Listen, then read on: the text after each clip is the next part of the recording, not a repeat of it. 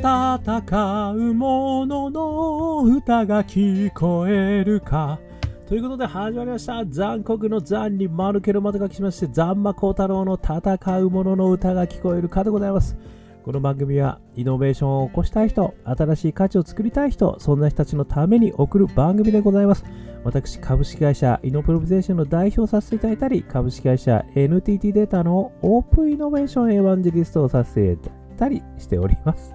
さてさて口が回ってませんけれども、えー、本日はですね、えー、2022年、えー、12月22日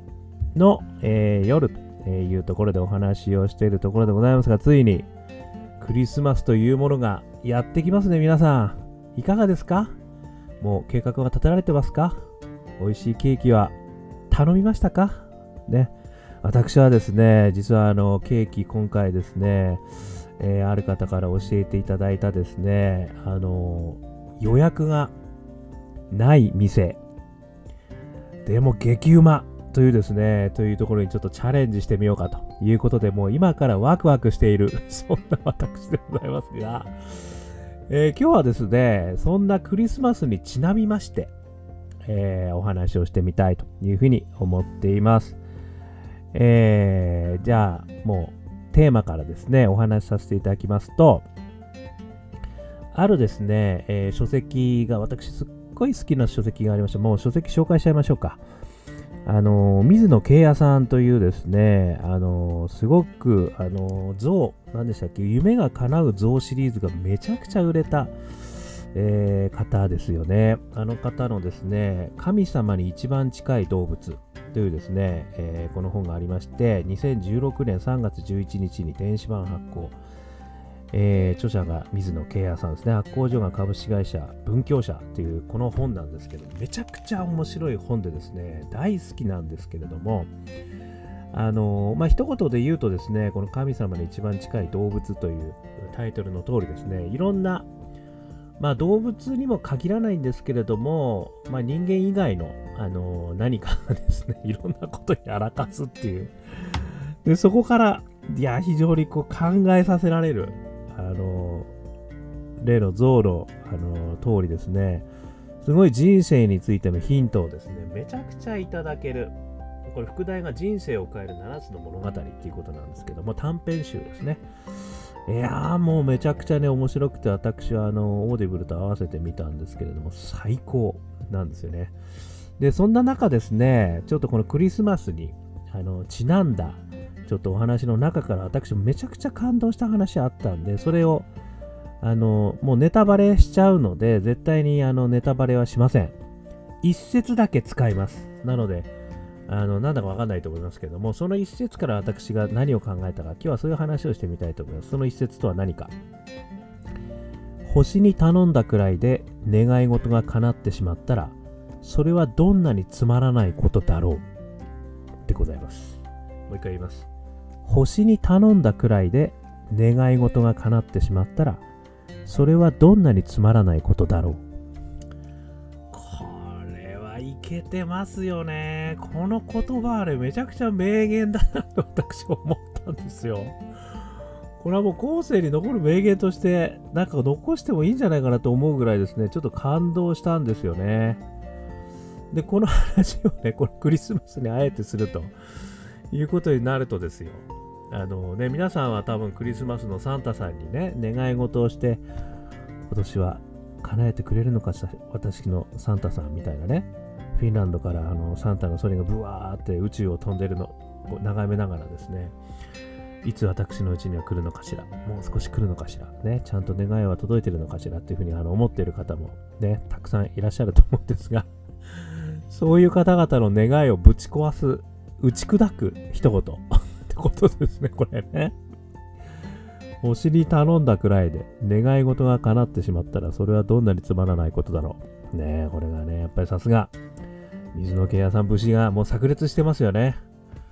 ということでですね、あのー、私はですね、これを聞いて、あの、3つ思いましたというお話をしたく思います。1つ目、結果よりもプロセスが楽しいってっていうことですよね。まあこれを聞いて私、つくづく思ったんですけども、やっぱりこう何かを目指してる時っていうのはですね、あの結果が、まあ、目指すんですけれども、そのプロセス自身が楽しいんですよね。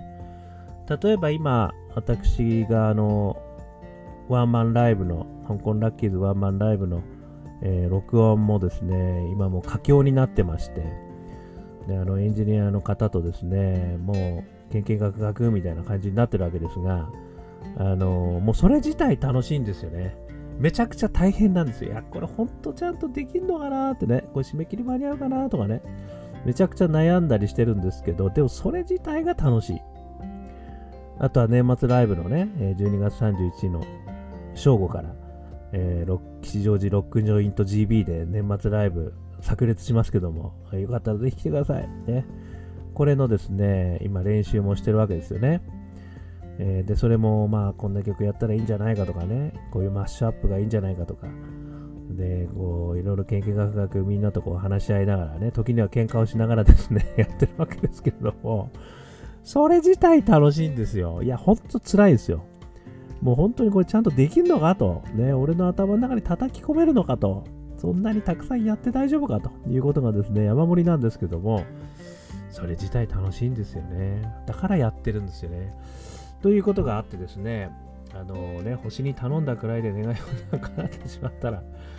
それはどんなにつまらない。で、それはね、おっしゃる通り、やっぱりね、あの結果ではなくてプロセス。これが楽しいんだということがまあ一つ目。それから二つ目はですね、達成しちゃったら実はつまらないかもしれないってことですよね、これね。だからこれもね、あのー、なかなかこう、難しい哲学的な話になってくるんですけど、これ先日ですね、お話ししたんですけど、スピノザ哲学。ね、スピノザ哲学。これでですね、希望を持ち続けるのは、には、希望を持ち続けるには、手に入れないことですっていうのもあるんですよね。これやっぱ逆説的にですね、やっぱりこの手に入らないからこそ希望なんであると いう言い方がで、手に入ってしまったらそれは希望ではなくなる。ね、それはもう夢ではなくなる。じゃあ夢がなくなっちゃったらつまらない人生になるじゃないかと。だからこそ達成してはいけないのだというですね。めちゃくちゃ逆説的なことも、まあ、言えるわけですよね、これね。なのでですね、実は達成しちゃったらつまらないかもしれない。ね。中んずくですね、そんなものがですね、簡単に手に入ってしまったらもうつまらないの極みだろうと。いうことをね、この、ケアさんの一節からはですね、私はまたさらに読み取ったと、えー、いうことなんですよね。そんな星に頼んだぐらいでもう願い事叶っちゃったって？だってお前叶ったら希望なくなっちゃうかもしれないんだよっていう。えーみたいな。ちょっといらないです、それみたいな。いう感じになりそうですよね。ということで、これはですね、まあ、スピノザ哲学にも通じるところかなっていうところ2つ目。それから3つ目がですね、目指している自分が好きですね。これはもう、あの、まあ、ちょっと、魔像的な感じありますよね、ちょっとね。やっぱりこう、ダンボやっても到達できない。ね、お前は本当にバカだみたいなね。バカだ、丸けな、アホなんかみたいな、あの、ことで、そんなこと言われる自分が好きという、これはかなりマゾヒズム的なんですね。ところが、あの、ありますよね、そういうのも。でも、なんか、でもやっぱりダメなんだよ、俺は。ね、ダメなんだけど、そういうダメな俺が好きなんだ、俺は、みたいな。なんかわかんないけど、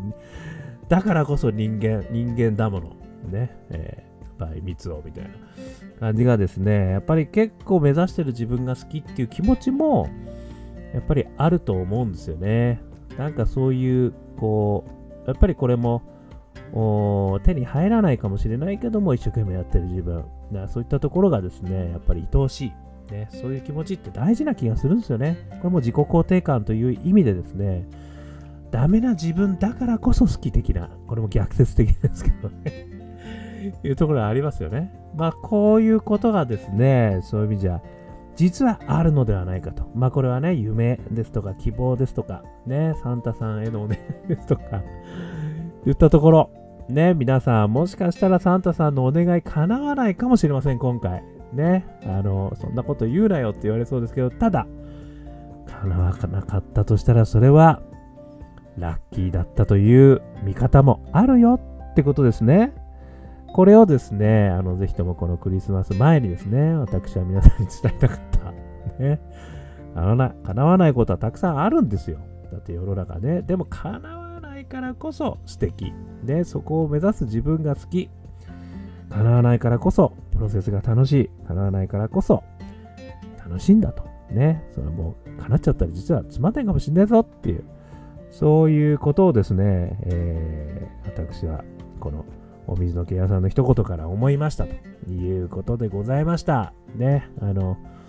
もう夢に向かってチャレンジしてる人、ね。何かに向かってチャレンジしてる人たちに、あの、歓迎される言葉なのかどうか私はわかりません。が、私はですね、ある意味ですよ。えー、これはあの、絶対悲観主義の楠木さん。ね、楠木さんの言われる絶対悲観主義にもなんとなく通じるのかなとも思いますけども、要はね、あの、叶う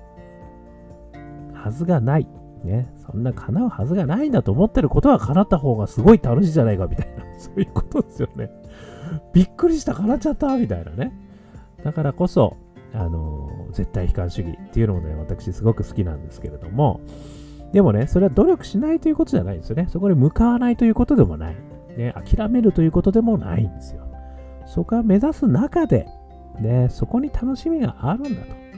というところがですね、あの、このイノベーションの世界はもう失敗ばっかりですから、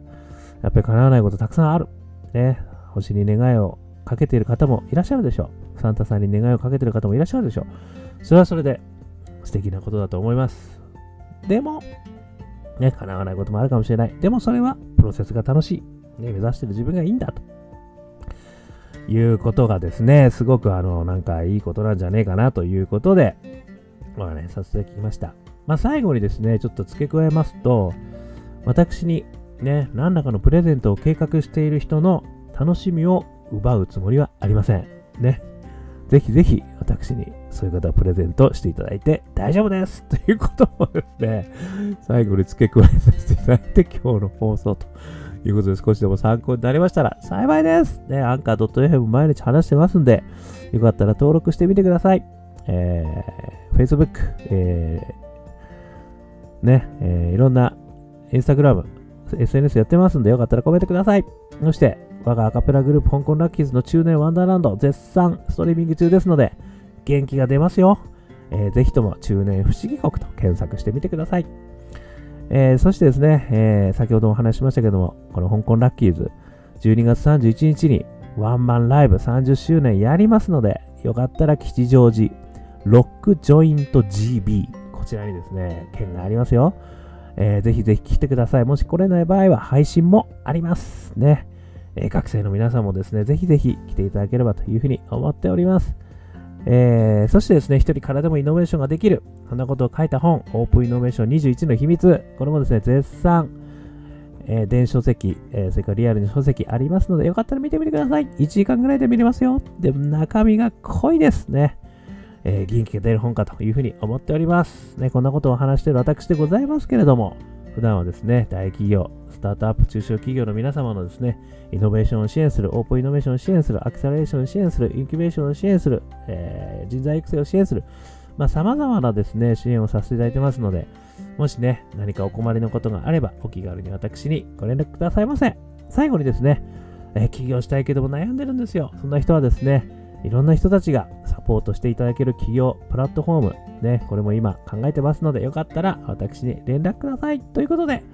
今日も聞いていただきましてどうもありがとうございました。それでは皆様、頑張りましょう。また明日